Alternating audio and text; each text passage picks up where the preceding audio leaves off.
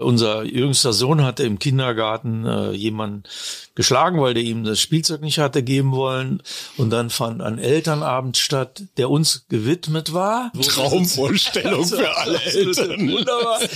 Und dann saßen wir da und der Vorsitzende der Elternvereinigung hat gesagt, bei euch stimmt doch was ganz grundsätzlich in der Familie Mhm. nicht. Und ich verließ dann den Raum wütend und unter äh, einigen Beleidigungen. Und ich habe immer gewusst, das ist eigentlich eine, eine Geschichte, die man schreiben kann. Aber immer wenn ich das schreiben wollte, wurde eine galle bittere Geschichte daraus. Erst nach einem halben Jahr konnte ich tatsächlich eine ziemlich lustige Geschichte darüber schreiben, die heute noch an den schwarzen Brettern mancher Kindergärten hängt, weil ich eben diese Distanz dann hatte. Also ich rede von, von Abstand zum Geschehen und zu sich selbst auch. Herzlich willkommen zum Mutmach-Podcast von Funke mit Suse, Paul, und Hajo Schumacher. Heute ist Mutmach Mittwoch mit prominenten Expertinnen und anderen klugen Leuten, die uns ein bisschen schlauer machen. Der Mutmach-Podcast auf iTunes, Spotify und überall, wo es Podcasts gibt. Gerne abonnieren, das ist für euch kostenlos, aber für uns ein Kompliment, das wirklich Mut macht. Und jetzt geht's los. Es ist damals etwas Seltsames passiert. Ich ging morgens die vier Treppen in mein Büro hinauf, wo ich einen Artikel beginnen wollte, nahm also die erste Treppe, bog ein in die Kurve zur zweiten, da fiel mir plötzlich auf, dass mir etwas nicht mehr einfiel. Worum es in diesem Artikel gehen sollte, nämlich. Das ist ja Wahnsinn, dachte ich, was ist mit mir los? Schlaganfall, spontan Demenz oder, oder, oder, oder, also Alzheimer? Ich murmelte meinen Namen vor mich hin, mein Geburtsdatum, die Lieblingsspeise meines Vaters, den Kilometerstand meines Autos, den Tabellenstand meines Fußballvereins, alles da. Nur nein. Ein alter Freund und Kollege hatte einige Wochen zuvor angerufen mit sehr vertrauter Stimme, in der ich sofort das Freundliche und das Bittende erkannte, das gut Vorbereitete und das Anregende, weiterhin das Nervöse, aber auch das subtil Drängende und deshalb schwer abzulehnende dessen, der mich gleich nach einem längeren von mir noch zu verfassenden Text fragen würde, also ob ich den schreiben könne. Wahrscheinlich hätte ich wieder keine Zeit, sagte der Freund, der für eine sehr gute Zeitschrift arbeitet. Vermutlich würde ich es nicht machen. Er kenne mich lange und gut genug, um zu wissen, dass was in mir jetzt vorgehe, die Angst, mir zusätzliche kaum zu schaffende Arbeit aufzuhalsen, die Furcht, dem Thema nicht gewachsen zu sein, meine Unfähigkeit Nein zu sagen, mit der er natürlich ehrlich gesagt ein bisschen kalkuliere, als Redakteur, aber nicht als Freund. Jedenfalls, das Thema wolle er mir noch kurz erläutern. Das tat er. Und ich hatte zugesagt, schnell und aus einem plötzlichen Gefühl heraus, jenem nämlich, dass dieses Thema mehr mit mir zu tun hatte, als mir im Moment klar war und dass ich mich damit unbedingt beschäftigen sollte. Es war ein Begriff, dachte ich, weiter die Treppe emporsteigend, ein bestimmtes Wort. Aber da, wo sich dieses Wort in meinem Bewusstsein befinden sollte, war einfach ein Loch. Und je länger und angestrengter ich versuchte, dieses Loch zu füllen, je mehr an Anstrengung und Energie ich hineinschaufelte, desto größer wurde es. Es nahm kraterhafte Ausmaße an, und in mir machte sich die Angst breit, nicht nur dieses Wort sei im Krater verschwunden, sondern nach und nach könnte mein ganzes Leben in diesen Schlund rutschen. Ich nahm die dritte Treppe und die vierte, schloss mein Büro auf, ging zum Schreibtisch, klappte mein großes Notizbuch auf, in dem ich während der vergangenen Tage meine Gedanken zu dem Thema, das mir nicht mehr einfiel, notiert hatte. Da lachte mir mein Begriff entgegen, das Wort, und wie schön es war. Heiterkeit. Axel Hacke, ganz herzlichen Dank. Das war dein neues Buch über die Heiterkeit. Den Rest muss ich nochmal nachlesen, weil es so lang ist in schwierigen Zeiten und die Frage, wie wichtig uns der Ernst des Lebens sein sollte. Ganz oben in den Bestsellerlisten. Lieber Axel, wir müssen ganz schnell einen Transparenzhinweis machen. Wir kennen uns schon ganz lange, Ja. weil nämlich dein Bruder Detlef unser Trauzeuge ist. Deswegen warst du immer irgendwie dabei und äh, kaum hattest du die Sportredaktion der Süddeutschen Zeitung verlassen, bin ich als junger Praktikant zusammen mit Detlef da angeheuert. Lang, lang ist's her. Waren schöne Zeiten, aber. Waren schöne Sport- Zeiten, ja. Heiterkeit, das war das Wort, was du suchtest. Warum ist das in dem Krater verschwunden? Ja, weil ich eben damals ähm, einen solchen äh, Stress hatte, mh, solche so unter Druck stand. Äh, und das hat dazu geführt, dass ich äh, tatsächlich, äh, das ist ja nicht erfunden, was ich da geschrieben habe, sondern ich hatte das wirklich vergessen. Äh, ich hatte es vergessen und ich musste mir es in Erinnerung rufen. Das hat mich natürlich äh, auch in, in Panik versetzt. Und ich bin dann auch erstmal äh, spazieren gegangen, eine Runde, und zwar auf dem Friedhof, auf dem alten südlichen Friedhof, der bei uns um die Ecke ist. Und da habe ich mir die, die ganzen Gräber da angeschaut. Das ist immer so, es tröstet mich immer so, der Spaziergang und beruhigt mich. Und da stand ich dann äh, vor dem Grabmal eines bayerischen Generals, äh, ja, der hieß tatsächlich Angstwurm. Angstwurm, ja, das kann man sich. Angstwurm. Das Glück des Reporters. Das ist einfach äh, unfassbar. Und jetzt wissen wir auch, warum Bayern keine Weltmacht geworden ist. äh, und, und das hat mich, das hat mich sehr beruhigt und getröstet. Und danach äh, konnte ich dann anfangen mit der Arbeit wirklich, ja.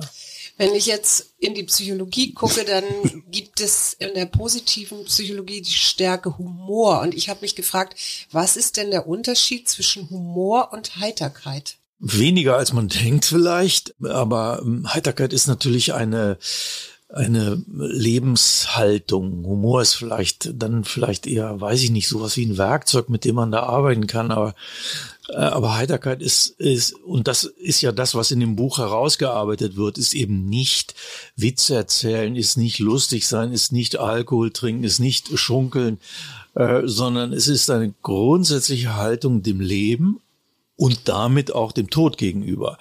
Und das ist das, was ich versuche da zu erklären in diesem, in diesem Büchlein, dass es, äh, dass es um weit mehr geht als um das, was wir so äh, ganz spontan mit dem Begriff verbinden. So gut drauf sein. Genau. Haben. Witze erzählen. Ja. Das ist es eben nicht, ja. Äh, weil, weil ja dieses gut drauf sein und das Witze erzählen äh, kann ja tatsächlich sogar das Gegenteil von Humor und Heiterkeit sein, weil es sozusagen irgendwie auch anlasslos ist. Also das kann man ja jederzeit, einen guten Witz kann man jederzeit aus der Tasche kramen. Ist ja auch gar nichts gegen zu sagen. Hm. Aber ähm, es gibt Witzerzähler, die total humorlos reagieren können, wenn sie, wenn man nach dem zehnten Witz nicht mehr lacht, äh, weil, weil sie sich dann, ja, die, da kommen sie selber unter Druck, ja, weil, weil, weil sie wollen ja eine Stimmung erzeugen mit dem Witz und wenn das nicht mehr klappt, dann werden die sehr ernst plötzlich. Mhm. Ich habe ähm, darüber nachgedacht, wo ich mal richtig heiter war, eine ganze Weile vielleicht sogar, ne, nicht so nur so kurz. Und was mir eingefallen ist, ist, wir hatten mal eine Atlantiküberquerung in einem Segelboot bei Sturmböen von elf, wie nennt man das? Oh, man nennt es Orkan. Äh, ja, Orkan, genau. Und während meine Familie unter Deck war, habe ich halt immer noch Tee serviert, weil jemand eben am Steuerstand da angebunden war und nun irgendwie das Steuer halten musste. Man, man, man muss kurz der Vollständigkeit halber sagen, die halbe Crew lag kotzend unter Deck, ja. äh, inklusive der Kapitän. Kotzt und man nicht ins Meer? Äh, wenn du nicht gar nicht mehr weißt, wo das Meer ist, Ach, weil das irgendwie alles so und der Wind ja. ist auch meistens gegen dich. Also es war, es war schon ein bisschen heikel. Ja. Wieso warst du da heiter? Die Geschichte kenne ich nicht. Nein, ich habe das, ich habe tatsächlich dieses Gefühl noch im Kopf. Ich habe die ganze Zeit irgendwelchen Blödsinn gesungen und habe äh, und hab gelacht. Also was ja eigentlich gar nicht angemessen war, weil wir da wirklich so kurz vor knapp waren. Wir sind nachher auch, als wir in, in Frankreich dann im Hafen, sind wir in den Hafen gezogen worden. Von so einem Kriegsschiff, so einem ne? Kriegsschiff ja, ja, in Brest. Also das war alles weitaus durchaus gefährlich. Aber ich äh, weiß, dass ich unbeschwert war. Ich war unglaublich unbeschwert und mir gar nicht so mehr der bewusst. Und ich habe mich gefragt, ist das Heiterkeit eigentlich in dem Moment, wo du der Gefahr so tief ins Auge guckst, dass du dann also, ich weiß nicht, also hattest du keine Angst? Also äh, hattest du nicht Angst? Nein, ich hatte keine Angst. Das war, das war ja das. Ich habe mir das nachher erklärt, weil ich stamme tatsächlich aus einer Fischerfamilie. Also vielleicht hat es damit zu tun. Aber ich hatte in dem Moment keine Angst, nee. Und das war Heiterkeit, was du empfunden hast? Ja, ich war fröhlich. Also Le ich Leichtigkeit. War, ja, leicht fröhlich ja. war ich. Also so, deswegen habe ich mich gefragt, wann zeigt sich Heiterkeit? Oder war das Heiterkeit überhaupt? Oder war das überhaupt ich, ich weiß es nicht, aber ich meine, wenn man so mit so einer existenziellen Herausforderung äh, konfrontiert ist und wenn das Leben wirklich ernst wird, äh, dann zeigt sich ja ein bisschen, was in einem steckt, würde ich sagen. Und, äh, und, und wenn man dann äh, so reagieren kann, das finde ich ja jetzt, also ich glaube ich nicht, dass ich so reagieren nee, ich, würde. Äh, ich war dabei, ich auch nicht. Aber natürlich ist das ja die, die, die Herausforderung. Äh, die Herausforderung ist ja, wie gehe ich mit dem Ernst des Lebens um? Ähm, was mache ich damit? Ja, und das ist das ist natürlich schön, wenn sich das so von selber einstellt. Vielleicht ist es aber auch eine eine Entscheidung. Ja, also ich ich glaube, dass äh, vielleicht ist es auch eine Übersprungshandlung. Ja, also du bist die Psychologin. Deswegen aber, sagt sie immer vielleicht. also ich finde es einen ganz guten Hinweis darauf, dass, äh, dass wir hier irgendwie äh, es mit dem wirklichen Ernst des Lebens zu tun haben, dass wir nicht, nicht über Spaßgesellschaft äh, oder so reden, sondern dass wir konfrontiert sind mit dem, mit dem großen Problem unseres Lebens und dass wir uns denen gegenüber ja irgendwie verhalten müssen. Mhm. Das gilt ja für, für uns alle. Wir müssen uns der Tatsache, dass wir wenn ich mal gleich richtig in die Vollen gehe, äh, dass, dass wir irgendwann sterben müssen, äh, dann, dann, äh, dann müssen wir uns dieser Tatsache gegenüber verhalten. Und das tut jeder Mensch. Jeder Mensch tut das.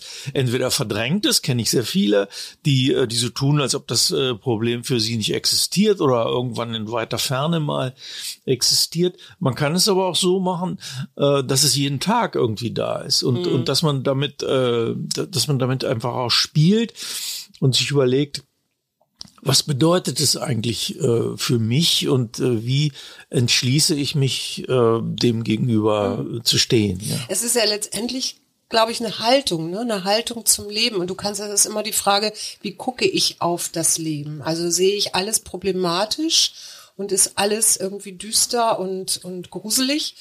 Oder äh, gibt es auch irgendwas, was vielleicht wieder so ein ja und das ist, ja? und ich glaube was man was man äh, auch erstmal sehen muss ist wie wie eng die Dinge zusammenhängen also äh, wie eng äh, das was wir jetzt mal Heiterkeit zu nennen beschlossen haben äh, wie, wie wie eng das zusammenhängt mit den mit der Tragik des Lebens mhm. also ich sage mal ein Beispiel wir haben ähm, wir haben kürzlich ja den hundertsten Geburtstag von Loriot äh, gehabt wir haben ihn gefeiert ähm, du auf einer ganzen Seite ja, in der genau. Süddeutschen. Also da, da, sind wir direkt bei dem, was, äh, was Heiterkeit und Humor, also jetzt mal zusammengenommen sind, mhm. nämlich das Lachen über die Menschen, über uns selbst, über das Leben.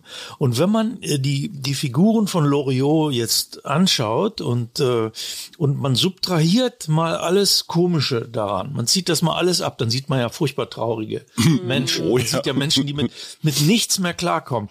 Man sieht Leute, die sich nicht mal mehr über ein Frühstücksei unterhalten können, ohne an Mord zu denken. Ja? Man sieht äh, diesen Sketch mit dem Mann, der äh, dem alten Mann, der auf der Straße um Feuer gebeten wird und zehn Minuten seine gesamte Kleidung absucht nach Feuer, obwohl er selber weiß, dass er keins hat. Aber diese zehn Minuten nutzt, um über sein Leben zu reden, weil er offensichtlich sonst niemand hat, mit dem er. Und das ist, das ist wahnsinnig komisch. Also wir mhm. lachen ja dabei nicht nur über die Leute, sondern wir lachen über uns selbst, weil wir uns selbst in diesen Leuten wiedererkennen.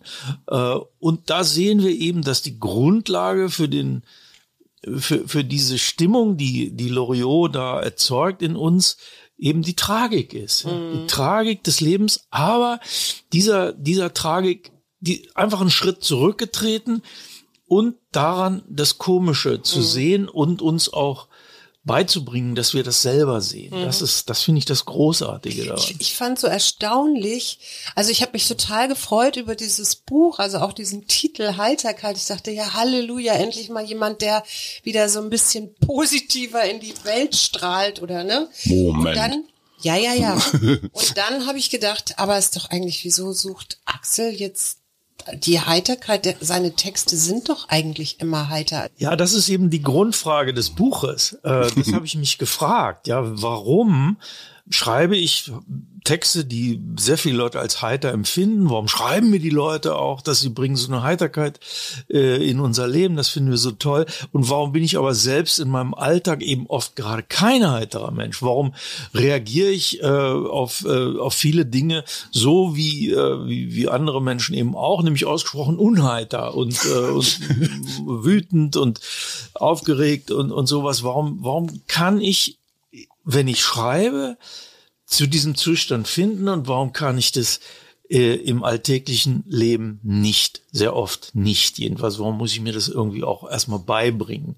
Das ist eigentlich die Grundfrage dieses Buches. Wie funktioniert dieser Mechanismus? Mhm. Und wenn man dem nachgeht, dann entdeckt man natürlich, dass, äh, dass es was mit Distanz zu tun hat. Äh, das Schreiben ermöglicht einem eine Distanz einzunehmen. Man muss einen Schritt zurücktreten, äh, um überhaupt über irgendwas schreiben zu können. Also ich habe dieses Beispiel zitiert von von so einem Elternabend, äh, wo wir also unser unser jüngster Sohn hatte im Kindergarten äh, jemanden geschlagen, weil der ihm das Spielzeug nicht hatte geben wollen. Eine alltägliche Situation, mit der jeder Kindergärtner normalerweise auch fertig wird und ähm, wir wurden also zu einer Sitzung vorgeladen, in dem uns ein Vortrag über Friedenserziehung gehalten wurde. Und dann fand ein Elternabend statt, der uns gewidmet war.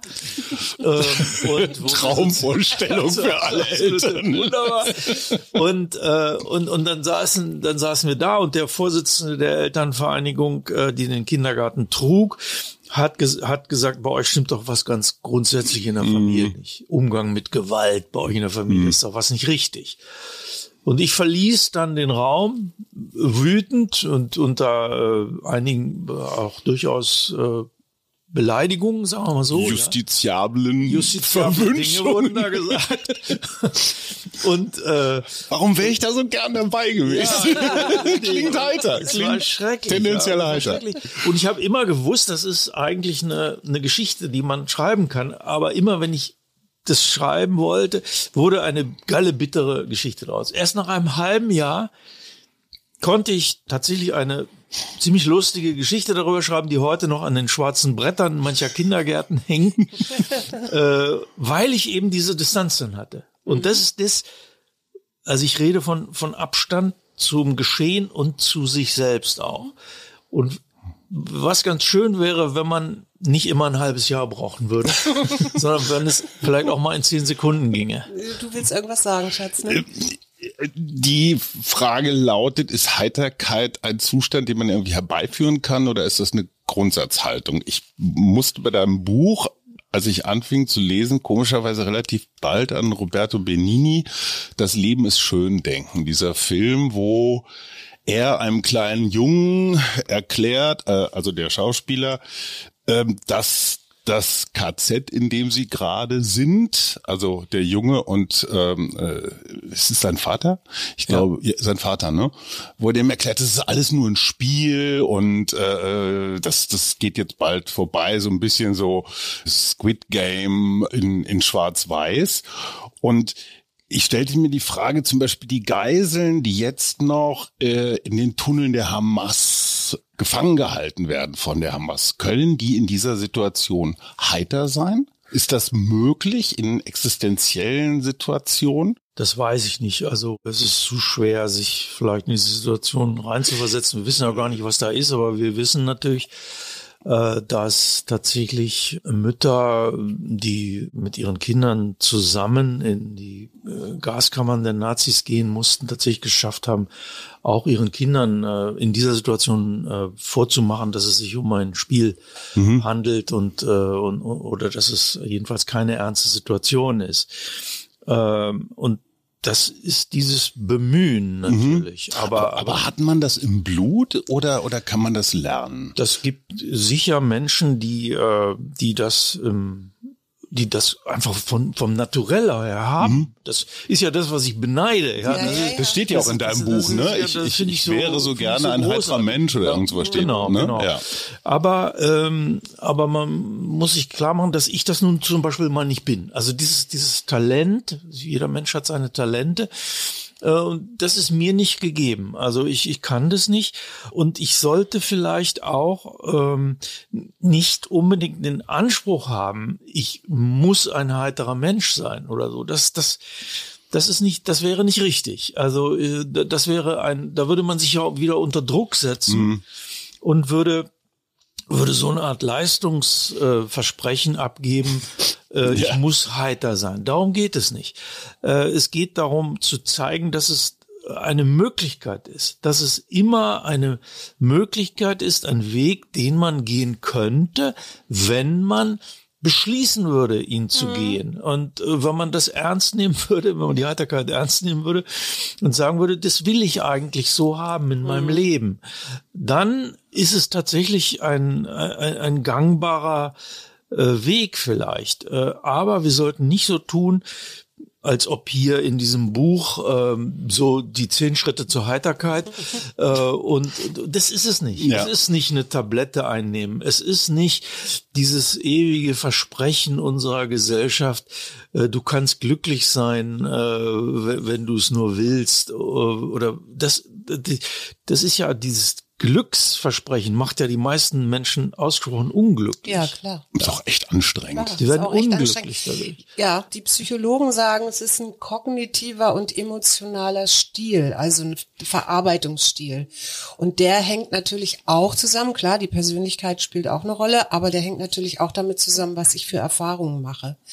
Ja, und dann natürlich immer, wie gucke ich auf eine Situation. Und das kann natürlich schon beeinflussen, ob ich die Situation als äh, negativ und äh, aber, aber kann ich jetzt zum Beispiel meine Kinder zur Heiterkeit erziehen? Also ich, ich weiß nicht, ob Erziehen möglich ist, aber du kannst es ihnen natürlich vorleben. Hm. Also du bist ja auch ein Role Model und insofern hast du ja auch was, also selbst, du kannst ihm nicht verordnen, so jetzt sei mal hier ein bisschen lustiger oder sowas, ja, oder heiterer aber du könntest es ihnen vorleben. Hm. Und dann, ähm, und indem du zum Beispiel, was weiß ich, in, in schwierigen Situationen eine andere Art der, der Reaktion hast. Äh, ich habe das nicht Erziehung sowieso immer äh, vorleben. Also für mich äh, ist das der, das entscheidende, entscheidende Punkt in der Erziehung.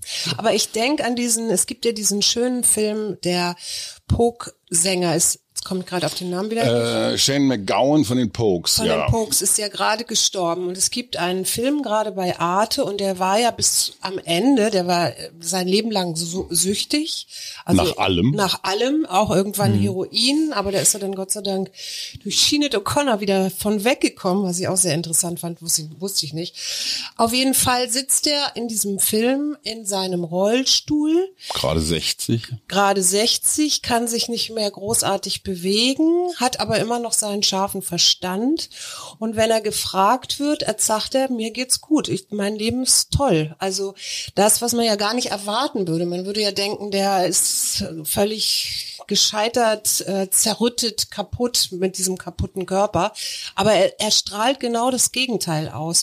Und das meine ich, es ist immer eine, du kannst dich immer entscheiden, ob du ähm, reingehen willst in dieses fürchterliche Problem mit meinem kaputten Körper und alles ist krank, oder ob du sagst, hey, aber ich lebe ja noch und ich habe tolle Leute um mich rum und ich äh, mache was noch aus dem, was ich machen kann.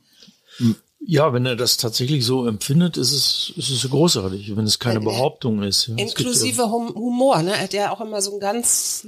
Man, man versteht ihn nicht mehr ganz richtig. Aber ich, ich habe ein Problem als ein guter deutscher Viertelintellektueller, also was man als Journalist so ist. Ja habe ich relativ früh gelernt, dass Heiterkeit dicht an der Unseriosität dran ist. Ja, also so leicht, ne? Äh, so leicht. Also bei der Süddeutschen im Sportteil, da zählte die Heiterkeit noch was. Ich weiß noch, du und Ludger Schulze und noch so ein paar andere Vögel, ihr wart einfach zuständig dafür, den Sport genauso zu nehmen. Ihr habt ihn so ernst genommen, dass er ihn, dass ihr euch darüber auch lustig machen konntet. Fand ich großartig. Und dann kam ich vom leichten, lockeren München ins etwas gesetztere Hamburg zum Spiegel. Und da war Heiterkeit überhaupt nicht als Haltung gefragt.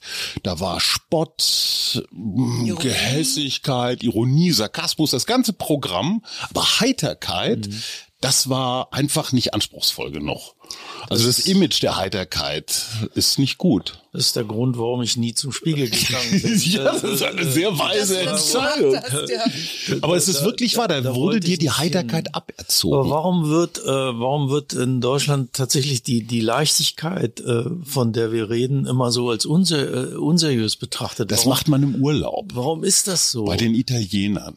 da, da, da, kann man das mal so. Kann das, ich, ich weiß es nicht, aber hat das äh, etwas religiös religiöses? Also ist da Gegenthese. vielleicht die also wenn ich jetzt an den protestantischen Arbeitsethos Ja, denke, der ist extrem unheiter. ja, dann ist da alles andere als Heiterkeit drin. Das Also da, ist, da ist natürlich was dran, weil, äh, weil der Katholizismus äh, natürlich im Zweifel eher die eher heiter ist. Eher sinnlich auch, Äh, ne? eher auch eine sinnliche Religion ist eine, äh, die, in Süddeutschland ist das, das ist ja nun mal katholisch. Ich bin nicht katholisch. Ich bin ja Norddeutscher und, und kenne deswegen den Protestantismus äh, rauf und runter und kenne diese, diese, diesen Ernst, äh, der darin steckt, äh, in diesen Glauben an das Wort und äh, äh, und an, an daran, dass äh, der Mensch gut äh, sein kann, was der Katholik ja so nicht glaubt. und dass er auch äh, über das Arbeiten geht, sich äh, definiert, ne? Also dass ja. Arbeit eigentlich das hohe Ziel oder oder Ja. ne?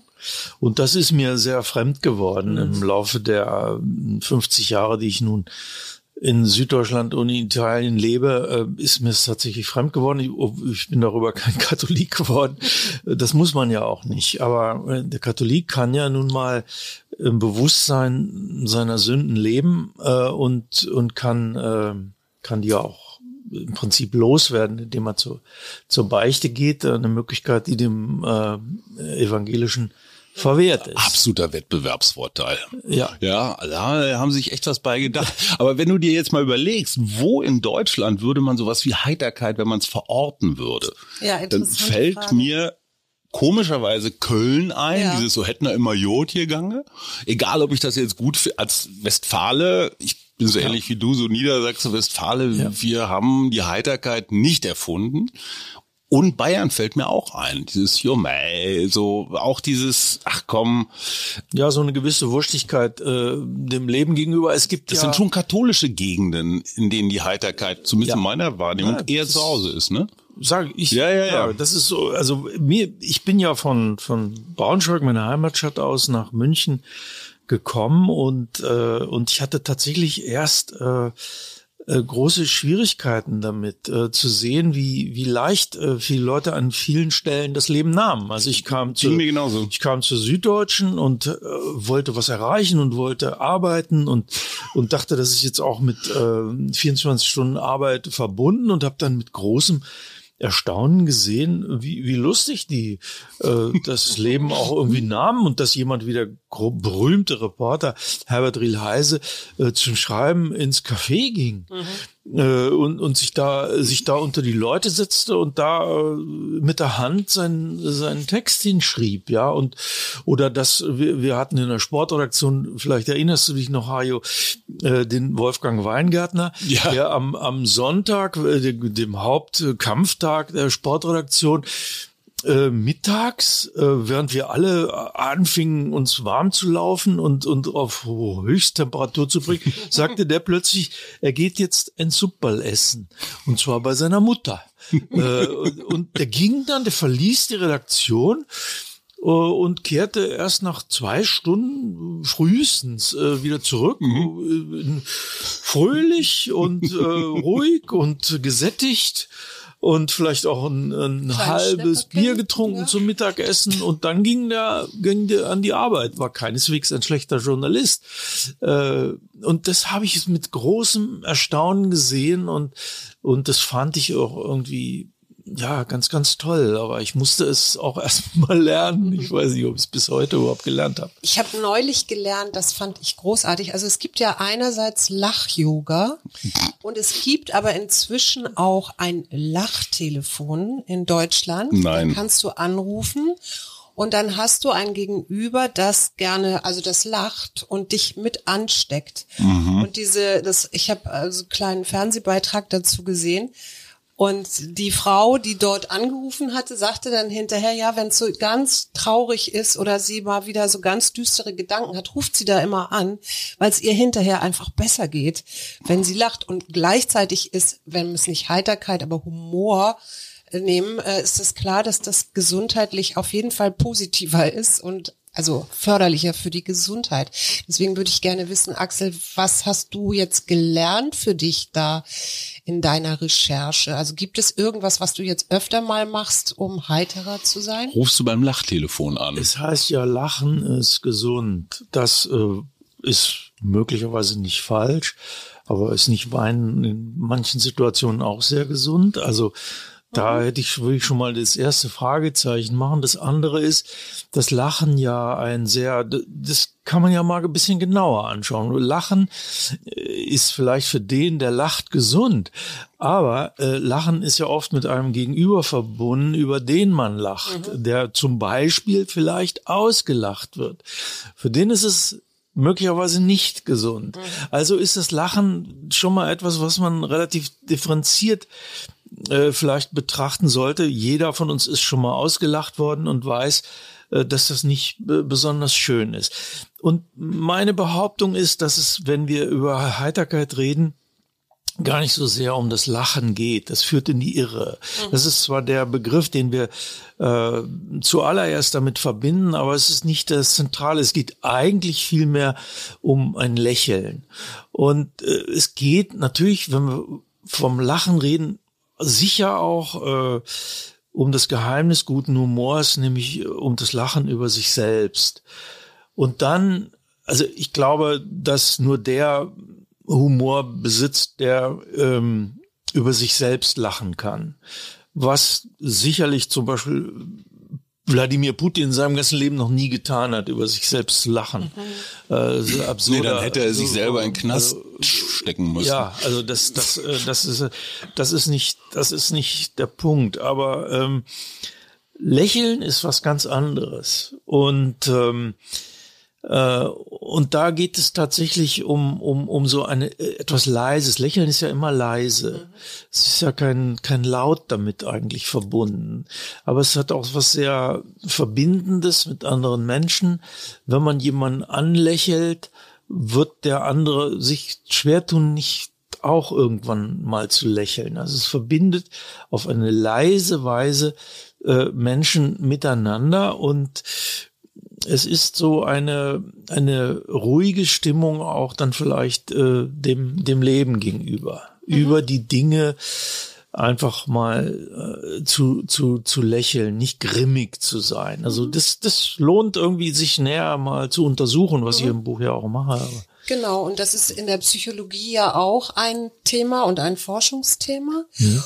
Und äh, diese dieses Lächeln, also dieser Gesichtsausdruck, der ja bedeutet, du hast bestimmte Muskeln, spannst du an, führt gleichzeitig dazu, weil wir ja nicht nur äh, ein Gehirn sind, sondern ein ganzer Mensch mit Körper, dazu, dass auch dein äh, Hormonsystem und deine positiven, also Dopamin und so weiter ausgeschüttet wird. Das heißt, du hast tatsächlich einen Effekt damit. Deswegen macht es ganz, ganz viel Sinn, wenn man zumindest auch wenn es am Anfang fake it until you make it, also äh, einfach lachend, lächelnd durch die Gegend geht, eben einerseits durch diese Resonanz, die da kommt und diese Verbindung, die da hergestellt wird und gleichzeitig aber auch der Körper reagiert halt auch. Hier kommt ein Beauty-Tipp.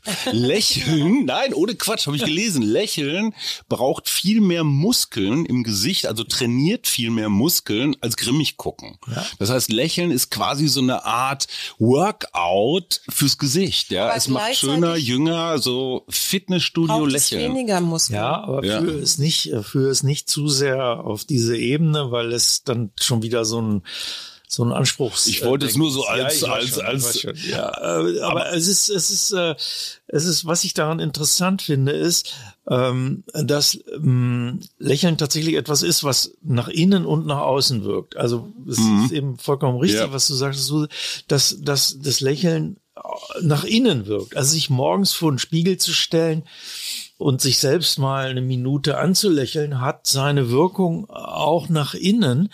Und ja, das klingt jetzt tatsächlich wie so ein lila Laune-Tipp irgendwie, aber da kann man ja auch schon wieder einfach mal drüber lächeln und ähm, und so. Aber es ist gleichzeitig eben etwas, was man in die Welt hinausgibt. Ja, also äh, man wird wenn man Menschen grundsätzlich vielleicht erstmal lächelnd begegnet, wird man feststellen, dass sie auch anders auf einen reagieren. Und, ähm, und das ist vielleicht was, was man lernen kann, auch dabei, dass, dass man äh, sozusagen etwas, was man haben will vom Leben, muss man auch erstmal geben.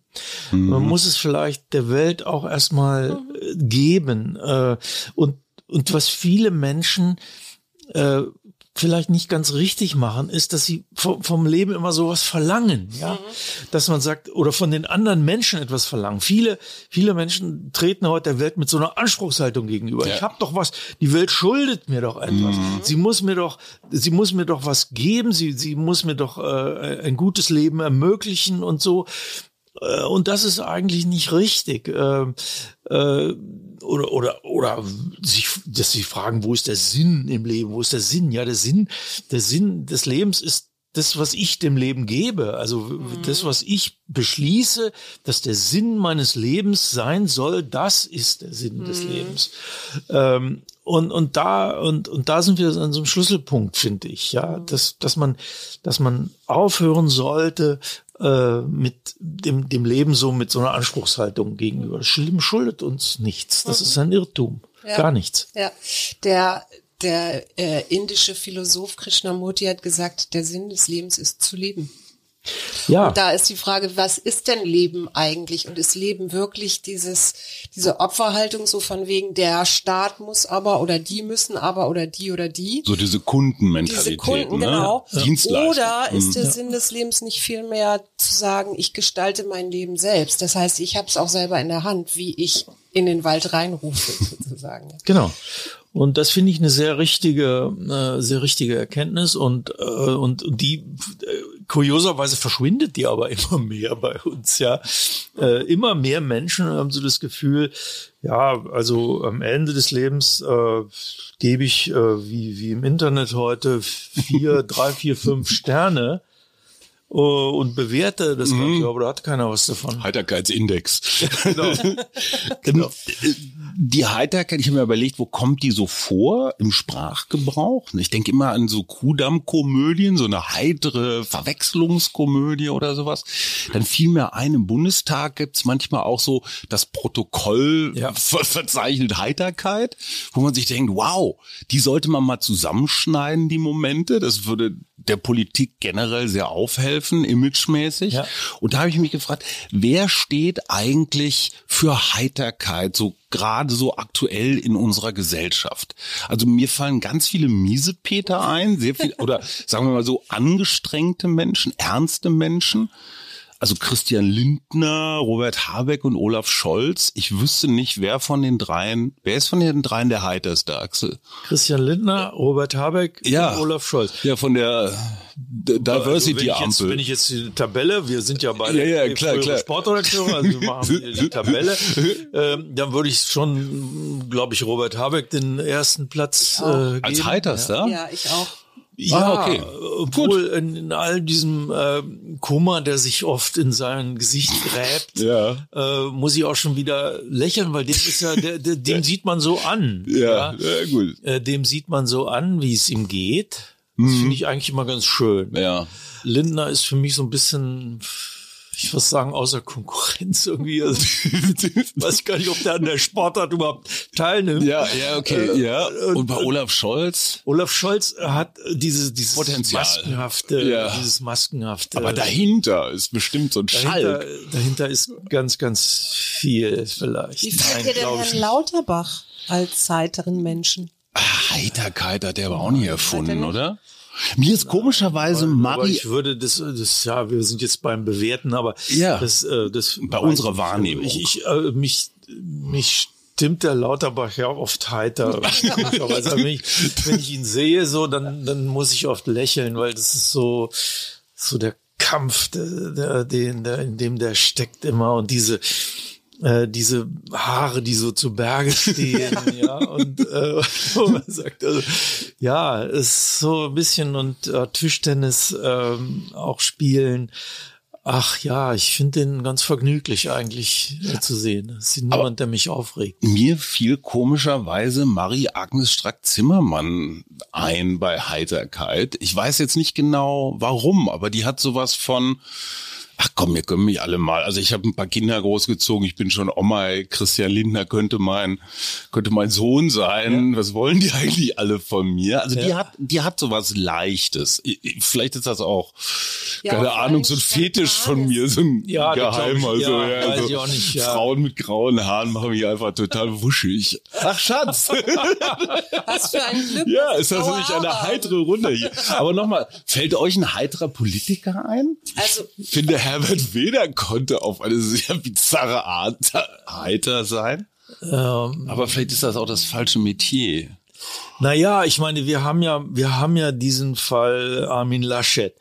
Ähm, Guter ja Punkt. tatsächlich ein, äh, ein so diese Aachener und ja. ähm, äh, katholisch und der ja tatsächlich den großen Fehler äh, gemacht hat, äh, tatsächlich in schwierigen Zeiten einmal heiter zu sein. Es hat ihn dann die Kanzlerschaft gekostet, weil er ähm, äh, an dieser in, in, im Ahrtal, als mhm. diese Katastrophe hereinbrach, äh, im falschen Moment äh, gelacht hat und dabei auch noch eben abgebildet wurde, mhm. weil ihm der örtliche Landrat irgendwas Lustiges, das habe ich erst mühsam nachrecherchieren ja. müssen, ähm, äh, dass der örtliche Landrat ihm in diesem Moment eine witzige Bemerkung gemacht hatte und er hatte halt gelacht und äh, dafür hätte man ihn doch eigentlich mit absoluter Mehrheit zum Kanzler wählen Ja, aber müssen. das hat uns dann äh, also natürlich hat es die meisten Menschen in diesem Urteil bestätigt, dass sie sowieso über den Laschet hatten. Mhm. Das ist so ein Bruder Leichtfuß, mhm. der der nimmt diese Dinge nicht ernst genug mhm. äh, und so weiter und so weiter.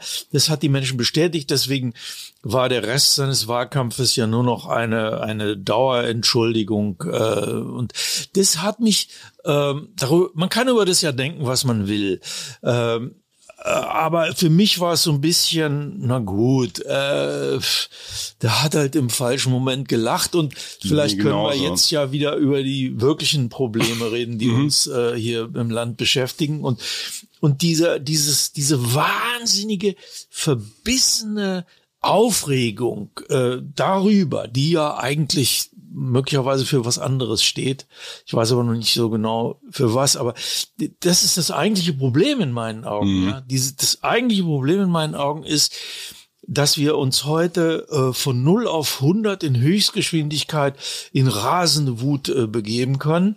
Das gleiche Phänomen hat man ja bei diesen beiden jungen Leuten, äh, die zu, zur äh, Klimawiderstandsszene eben gehörten und und die dann aber, ich weiß nicht, auf die Philippinen oder oder nach Bangkok oder so mhm. geflogen sind, wo ich sagen würde, ja okay, also sind halt junge Leute, die sind widersprüchlich, war ich auch in der Zeit, äh, kenne ich viele, muss man jetzt nicht so schlimm finden. Ja. Äh, das ist die Haltung, die mir fehlt und mhm. die wäre ja vielleicht äh, das, was, das, dass man diese Dinge ein bisschen leichter nimmt und sich dann den tatsächlichen Problemen zu, mhm. zuwendet. Wir regen uns ja immer äh, über Sachen auf, die nicht das eigentliche Problem sind. Ja, ja. genau. Ich möchte mit zwei Studien kommen, auch wenn das eigentlich dein Job ist. Ja. Äh, wo du gerade über junge Leute geredet hast. Ist, ich weiß nicht mehr, das ist immer schlecht, wenn man Studien zitiert. Entschuldigung, Herr Lauterbach, ich weiß die Quelle nicht mehr ganz genau, aber die Songs von Singer-Songwriterinnen, also jungen Musikerinnen, die eigene Texte machen, sind in den letzten 20 oder 30 Jahren signifikant trauriger, mhm. ernster geworden. Mhm.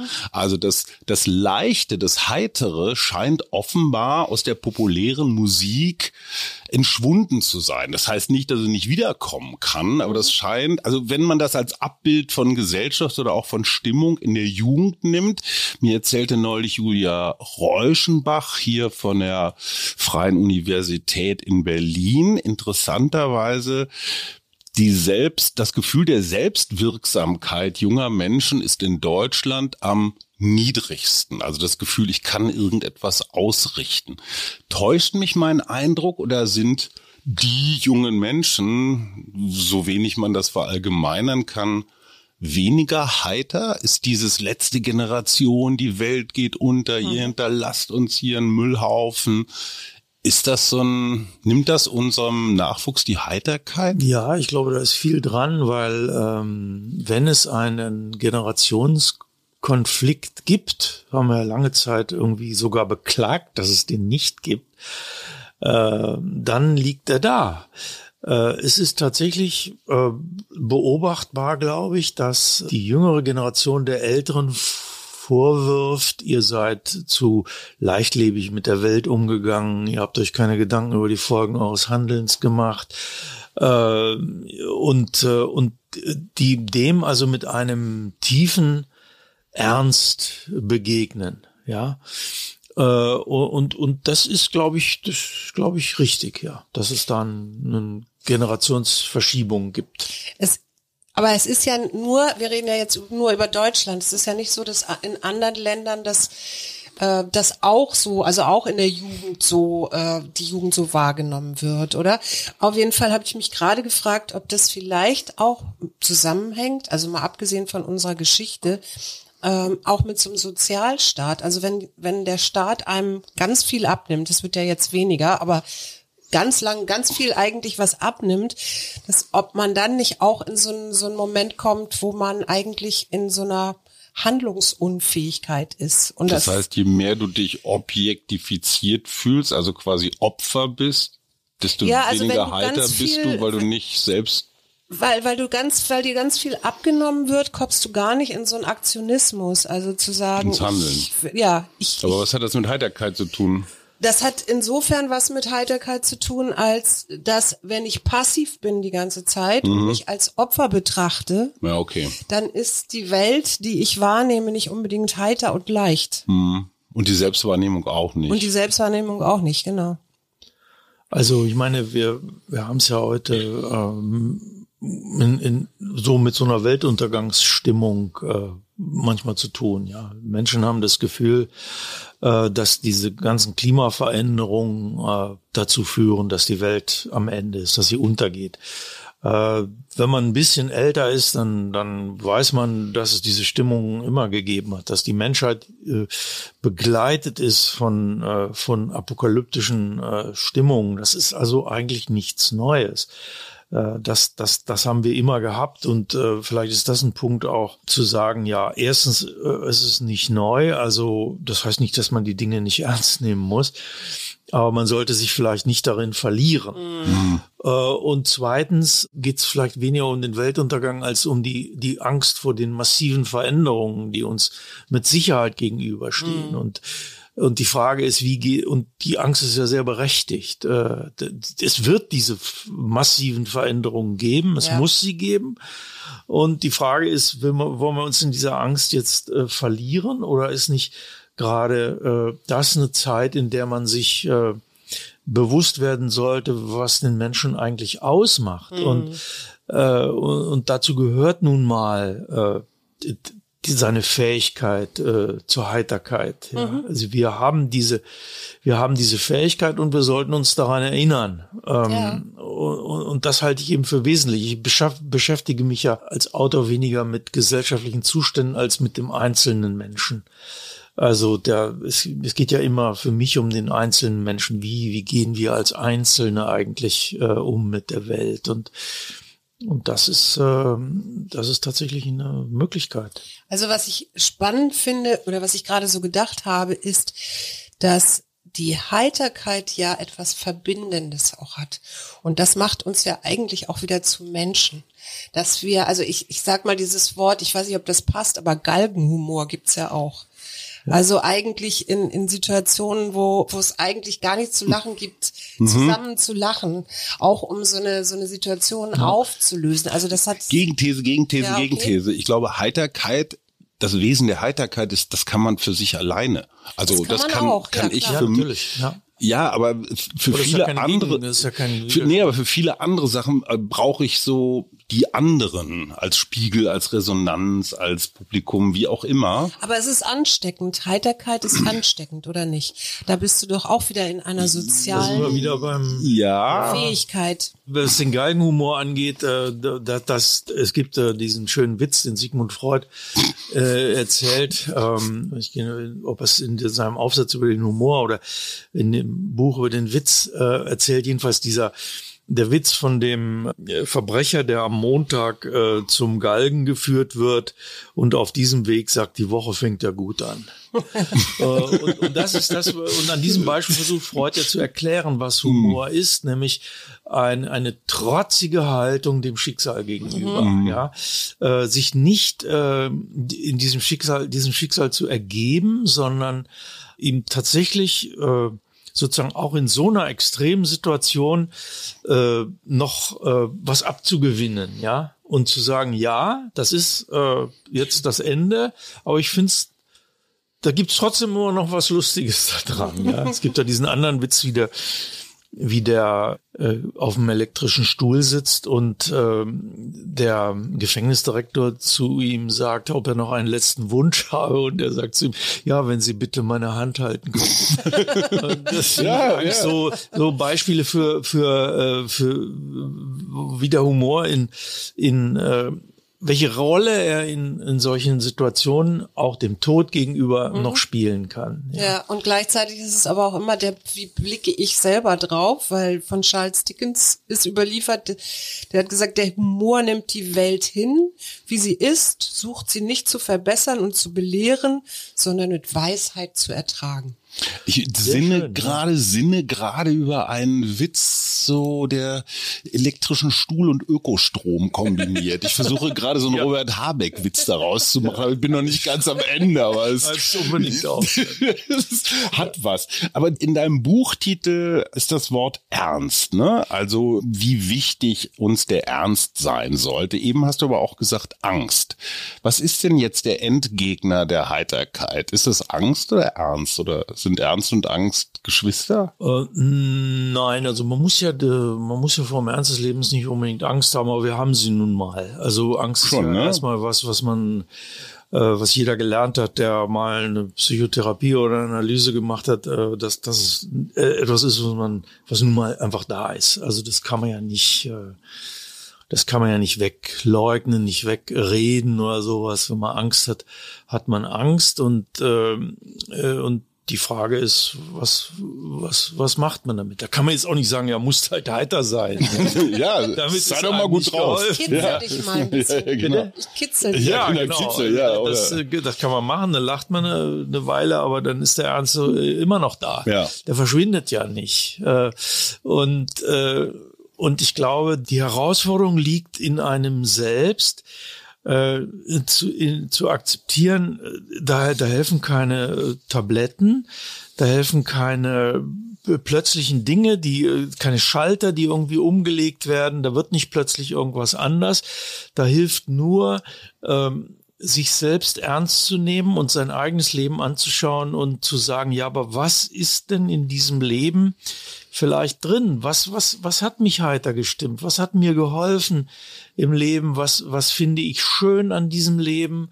Äh, was tröstet mich? Was, äh, was mag ich äh, am Leben? Also ist vielleicht auch in so einer materiellen Hinsicht äh, ernst zu nehmen und äh, und, und zu genießen auch. Und, äh, und ich glaube, darauf muss man sich besinnen, dass man dass man sagt, ja, was, was, was kann ich tun? Also ich habe äh, in einer Situation, wo es, wo ich tatsächlich in einer sehr, sagen wir mal, vorsichtig melancholischen Stimmung war, bin ich aus dem Bauernhaus gegangen, in dem wir uns im Winter oft aufhalten und im Frühjahr und bin rausgegangen und habe so äh, eine eine, einen Spaziergang über die im Frühling so erwachende Bergwiese gemacht. Äh, Bin so eine Stunde lang gegangen, habe mich konzentriert äh, auf die Regenwürmer, die ich da gesehen habe, auf die Insekten, auf die Pflanzen, auf das Bächlein, das da runter plätscherte und was da passiert ist dabei. Und, ähm, und das führt ja zu einem Zustand, äh, den man Selbstvergessenheit nennen könnte. Man lässt plötzlich dieses, diese ganzen Quälereien hinter sich, man lässt auch dieses irgendwie vom Alltag schundene Ich hinter sich.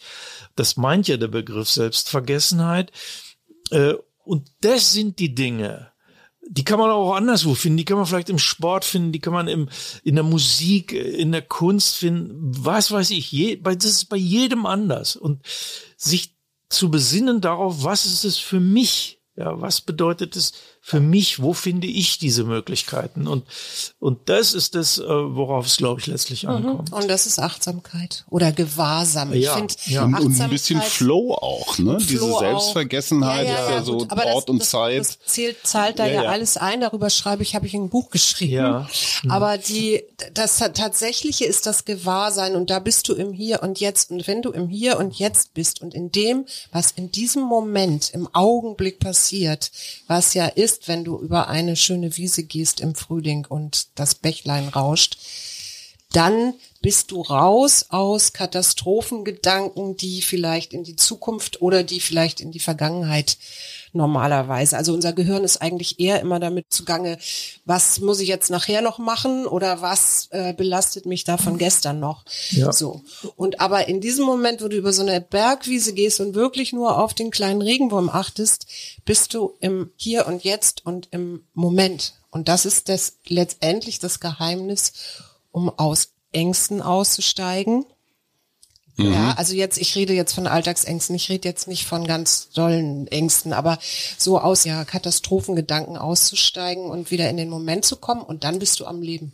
Ja, für mich ist ein ganz entscheidender Punkt, nicht in diesen Rezepten zu denken, also zu sagen, äh, ja, du musst achtsam sein oder so. Ja, aber dieses, was ist achtsam? Das muss jeder eben tatsächlich mal für sich selbst herausfinden. Mhm. Was ist das denn in meinem Fall? Das kann ja eine Bergwiese sein. Meinetwegen kann es aber auch die Briefmarkensammlung äh, sein, in der man sich verliert. ja, oder sein. Äh, Literatur oder weiße Deibel was, ja. Das, das, da gibt's, da gibt's tausend individuelle Möglichkeiten und das ist das, was, äh, was Menschen heute, glaube ich, oft so ein bisschen vergessen, dass es, dass es diese Individualität ist, auf die man sich da auch besinnen muss mhm. und nicht, äh, das ist wo so bei meinen Büchern die Leute manchmal sagen, ja, aber wo ist denn hier erstens, zweitens, drittens, was muss ich denn nun machen? ja. Äh, da, da, da fängt der Fehler an. Da fängt der Fehler an. Ja. Würdest du Heiterkeitsworkshops geben, so am Wochenende, so heiter in 48 Stunden? Ja, genau. Oder? Und noch eine App dazu vielleicht, ja, und Newsletter. Einen Haufen Geld damit verdienen. Ja, ja. ich glaube, ich könnte einen Haufen Geld damit verdienen, aber glücklich würde es mich nicht machen. Ja, aber reich. Ja, ja, okay. Schadet ja auch ja, nichts. Das, da muss man die Entscheidung dann treffen. Ja. Zum Schluss möchte ich einen Heiterkeitstest mit euch machen, weil heute, ja, ihr habt das dummerweise wahrscheinlich auch schon gelesen. Auf der ersten Seite der Süddeutschen stand ein Beitrag, der eine sehr interessante Frage diskutiert. Paare, die lange zusammen sind, haben ja mit hoher Wahrscheinlichkeit unterschiedliche Zufriedenheits- oder Glücklichkeitslevel. Also der eine ist ein bisschen vielleicht auch heiterer als der oder die andere. Die entscheidende Frage ist, über die Jahre nähert sich der unheiterere dem heitereren an oder umgekehrt? Also sinkt, sinkt die Paarstimmung auf das, auf das schlechtlaunige Level, das der untere vorgibt oder hebt man sich hoch? Axel hat. Das wurde als Frage formuliert oder? Das ist das jetzt von eine, mir als Frage formuliert. Ich sage dir hinter das Ergebnis. Ich sehe an deinem leicht vorsichtigen Grinsen, dass du nicht ganz sicher bist, was du antworten Nee, nee, nee. tatsächlich. Das äh, kriegst du, wenn du nach Hause kommst. nee, aber tatsächlich würde ich jetzt mal spontan würde ich mal behaupten, dass, dass man nach oben gezogen wird. Also, dass der, dass der, der heitere, heiterer äh, einen mitnimmt. Ja. Äh, und, mhm. und ich glaube, das ist auch der, der Grund, warum, warum natürlich viele Menschen, die, äh, die sehr ähm, unheiter sind, sich vielleicht auch oft einen Partner suchen, der der ein bisschen mehr Talent dazu hat. Ja. Mhm, widerspreche aber deiner These, dass es ganz gut ist, wenn es aus einem selber rauskommt und man ja, es nicht bei ja, anderen gut. als Serviceleistung ja, abfragt. Nein, also es wäre gut, wenn man es selber schafft, aber wenn man es nicht selber schafft, dann Da, okay, das, dazu Ja. heiratet man ja. Suse, was glaubst du? Ich glaube das auch so, aber ich, also wenn ich mich jetzt so angucke, auch wenn du wahrscheinlich jetzt komisch gucken wirst, ich habe das Gefühl, ich bin heiterer geworden über die letzten 32 Jahre oder wie lange sind wir jetzt? Schatz, es zusammen? ist interessant, wie du diese Frage, wie du diese Frage beantwortest, weiß, ohne ich sie weiß, zu beantworten. Nein, Äh, ich glaube tatsächlich, dass der, der, also der positivere, heitere den anderen mitziehen kann. Ja, der Negativity Bias, den wir alle kennen, ist leider sehr, sehr stark und es ist genau umgekehrt. Ach also man, es, es wird sich runtergezogen. Die gute Nachricht dabei ist, dass die Zufriedenheit aber steigt. Im Alter, ja. Nein, nein, nein. Wenn, wenn dieses Level sich auch, wenn es sich nach unten eingependelt hat, sind trotzdem beide glücklicher. Weil so ein permanenter Unterschied, der sorgt für Unfrieden. Wenn einer immer verstehe. gut drauf ist oder sie und der andere so rumkrummelt, das hat ein hohes äh, De man ruft sich- Dehalterung, sich auf eine gemeinsame Stimmung ein. So genau, ja. Das ist aber, aber interessanterweise und dazu, ich äh, fällt mir auch eine Studie ein, von der ich neulich gehört habe und äh, von, also Frau Judith Mangelsdorf, meine ähm, Positivpsychologin, die mir da quasi meine Ausbildung ermöglicht hat, die hat eine Studie gemacht und hat Menschen in Asien mit äh, westlich orientierten, ich glaube es waren Amerikaner, äh, verglichen. Und dieser Negativitätsbias ist tatsächlich nur im Westen zu finden und nicht in Asien. Das fand ich ganz interessant. Also die haben eine andere Art der Bewertung. Und dementsprechend glaube ich, und ich glaube sowieso immer nicht an Mittelwerte und durchschnittlich, Durchschnittswerte, dass das vielleicht sein kann für diese kleine Stichprobe, die da in der Studie eine Rolle gespielt hat, dass das aber nicht ein allgemein Ich, äh, ich wollte auch gar nicht so ernst werden. Ja, das Aber ist ich hab immer- ich jetzt zusammen. So, ja, ich habe es ja echt mit Profis zu tun. Äh, aber ich habe am Ende immer Nein, stopp, Frage, stopp. Ja. Äh, Wir waren mit dem, mit dem Test noch nicht vorbei. Die entscheidende Frage ist ja, wie reagiert ein heiteres Paar auf diese Information? Weil du warst jetzt gerade prototypisch, ne? Mhm. Du hast ja sofort gedacht, huh, wie- antworte ich jetzt und versuche es irgendwie in meine persönliche, zumal der Partner jetzt hier auch noch mit am Tisch sitzt und so. Ähm, man könnte es ja ganz wunderbar als Streitobjekt nehmen und sagen, sag ich schon seit 20 Jahren, deine Kacklaune hat mein Leben versaut. Ja, also da ist ja, da ist ja viel Schönes drin in dieser Studie. Ja, sehr, sehr viel Unterhaltungspotenzial. Wie hätte Loriot darauf reagiert, auf so eine Studie? Also, dass eigentlich der miesepetrigere sozusagen die Stimmungsvorgabe. Äh, Loriot hat ja darauf reagiert, So oder so, ohne ja, sie genau, zu genau. kennen, Ja. weil viele seiner Sketches sind ja genauso. Das war So, am ja, Schluss, ja, ja, guck mal. am Schluss. Äh, Ja, also die Frage ist halt, und das war, wäre für mich der Haushaltstipp. Also ich bin ja immer so, ich bin ja so ein Service-Typ, ich brauche immer drei Schritte zur Heiterkeit. Ne? Ich kann so eine Studie lesen und total schlecht draufkommen. Ich kann so eine Studie lesen, aber auch sehr belustigt sein. Und das ist meine Entscheidung letztendlich. Also dieses Viktor Frankl zwischen Reiz und Reaktion gibt es einen Raum. Ich lese das und dann habe ich drei Sekunden Zeit oder Mühsekunden Zeit, selber zu entscheiden, finde ich das lustig oder nehme ich das als Zaunlatte für den nächsten Ja, da ist, da ist tatsächlich was dran, weil ähm, äh, ich bin ja mit dieser Aufgabe äh, ständig konfrontiert, weil ich, ich schreibe ja diese wöchentliche Kolumne da im Magazin der Süddeutschen Zeitung ähm, und äh, und da bin ich ja genau mit sowas immer konfrontiert. Ich, ich muss mir ein Thema suchen für diese Kolumne äh, und die Aufgabe ist tatsächlich ist ja keine Kolumne, an deren Ende man äh, in Tränen au- ausgebrochen sich Selten. mit der Süddeutschen Zeitung äh, das Gesicht abwischt, sondern äh, man, man soll ja Das ist das ja Magazin, das Papier ist auch nicht sehr saugfähig, das muss man dazu Papier sagen. vom Magazin ist auch nicht saugfähig genug dazu, aber die Zeitung schon. Aber Digitalabonnement bringt natürlich gar nichts. Äh, und, und, und, Versuche ein iPad zu schneuzen. Ja, ist so Okay. Wie auch immer. Also jedenfalls da, da ist tatsächlich die Aufgabe, äh, den Dingen äh, diesen heiteren, äh, diesen heiteren Aspekt abzugewinnen in dieser Kolumne. Und deswegen bin ich da so ein bisschen drauf trainiert. Ja, ich, ich, äh, ich suche mir dann immer das, was daran zu lachen ist. Ich stelle mal am Ende unseres Podcasts eine Frage allen und die möchte ich dir gerne auch stellen. Was macht dir Mut? Ähm, also ähm, Mut macht mir, wenn wir jetzt die die große allgemeine Situation anschauen, Mut macht mir schon äh, die Fähigkeit des Menschen Lösungen zu finden und auch finden zu wollen. Ähm, und, und Mut machen mir auch die vielen Leute, die ja einfach, äh, also wir fixieren uns ja immer auf die bösen und schlimmen Menschen, aber es gibt ja viel mehr Menschen, die äh, die anständige Leute sind, äh, die äh, sich mit Lösungen beschäftigen und äh, die mir das zum Beispiel oft auch schreiben, wenn ich irgendwas geschrieben habe, was, was, äh, was sie berührt. Das ist ja das wahnsinnig Erstaunliche ist ja, dass ich zum Beispiel, ich bin überhaupt fast nie von Shitstorms irgendwie betroffen. Ich krieg Wellen von, von positiven, freundlichen Briefen. Ähm, ja, was machst du das, falsch in deinem äh, Leben? Das, also das, das ist kom eigentlich geht komisch, so nicht ne? weiter. Alle reden immer von Shitstorms, aber ja. ich, ich krieg gar, ich krieg gar keinen. Mann, Mann, Mann. Da wir musst du an die mal, Arbeit. Wir schreiben, ja. glaube ich, Axel mal, oder? Ja, genau. Ja, so geht's nicht weiter. Nee, finde ich schön. Ähm, das, die Erfahrung mache ich auch. Also die Lauten sind irgendwie so 20 Prozent und die 80 ja. ziemlich okayen hört man einfach nicht. Lieber Axel, über die Heiterkeit in schwierigen Zeiten und die Frage, wie wichtig uns der Ernst des Lebens sein sollte.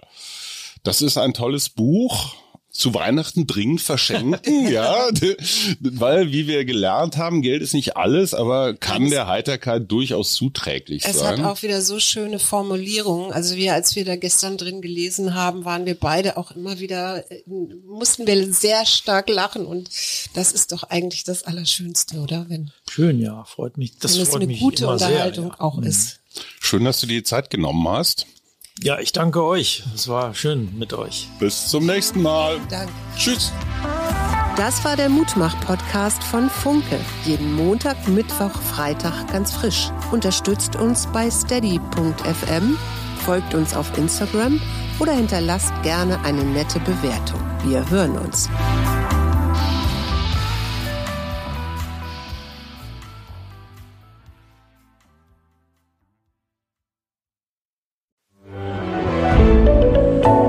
Podcast von Funke.